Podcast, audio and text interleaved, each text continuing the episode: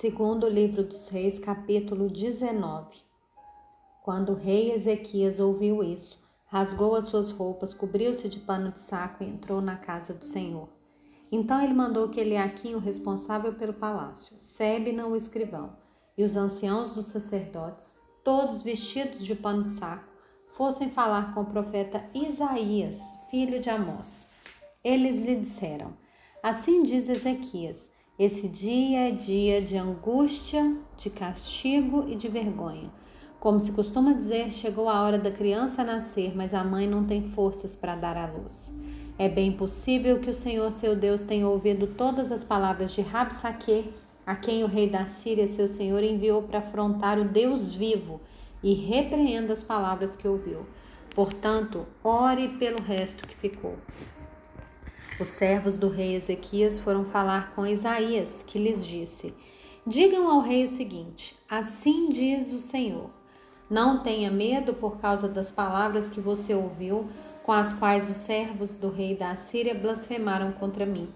Eis que porei nele um espírito, e ele, ao ouvir certo rumor, voltará para sua terra, e lá eu farei com que ele seja morto à espada. Rapsaque voltou e encontrou o rei da Síria lutando contra Líbina, pois tinha ouvido que o rei já se havia retirado de Laquis. Quando o rei ouviu dizer que Tiraca, rei da Etiópia, havia saído para guerrear contra ele, mandou de novo mensageiros a Ezequias com essa missão. Digam a Ezequias, rei de Judá: Não deixem que o seu Deus em quem você confia o engane ao dizer: Jerusalém não será entregue nas mãos do rei da Síria. Você já ouviu o que os reis da Assíria fizeram com todas as terras, como as destruíram totalmente, e você pensa que poderá escapar? Será que os deuses das nações livraram os povos que, meu, que os meus pais destruíram? Gozã, Arã e Rezef e os filhos de Éden que estavam em, em Telassar? Onde está o rei de Amate, o rei de Arpade e o rei da cidade de Sefarvaim, de Ena e de Iva? Ezequias recebeu a carta das mãos dos mensageiros e a leu. Então Ezequias subiu à casa do Senhor e estendeu a carta diante do Senhor. Ezequias orou diante do Senhor, dizendo: Ó Senhor, Deus de Israel, que está entronizado acima dos querubins, Somente tu és o Deus de todos os reinos da terra. Tu fizeste os céus e a terra. Inclina, ó Senhor, os ouvidos e ouve. Abre, Senhor, os olhos e vê. Ouve as palavras de Senaqueribe, as quais ele enviou para afrontar o Deus vivo.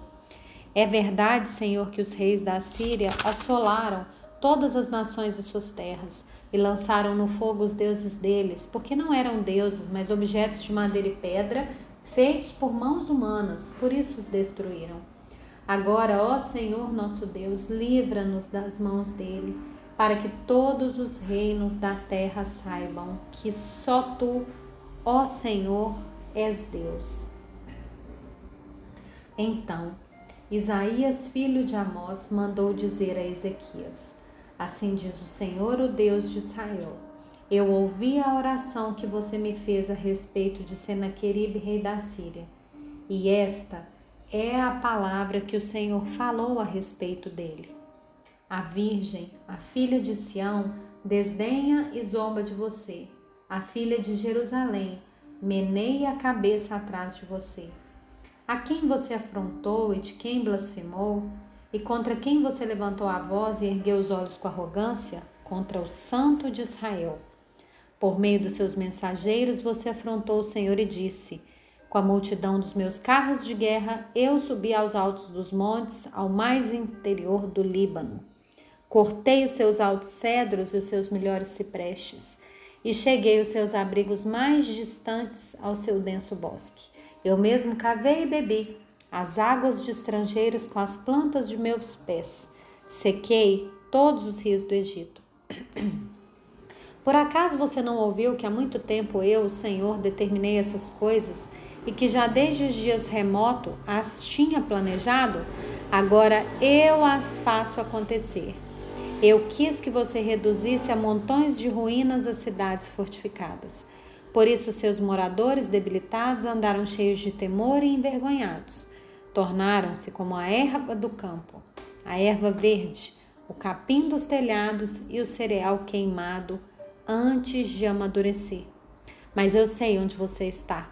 Conheço o seu sair e o seu entrar, e o seu furor contra mim.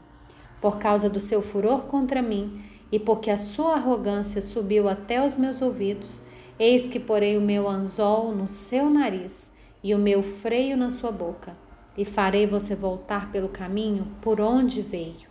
E isso será o sinal para que você, rei Ezequias, nesse ano, se comerá o que nascer espontaneamente, e no segundo ano o que daí proceder. Mas no terceiro ano semeiam e colhem, plantem vinhas e comem os seus frutos.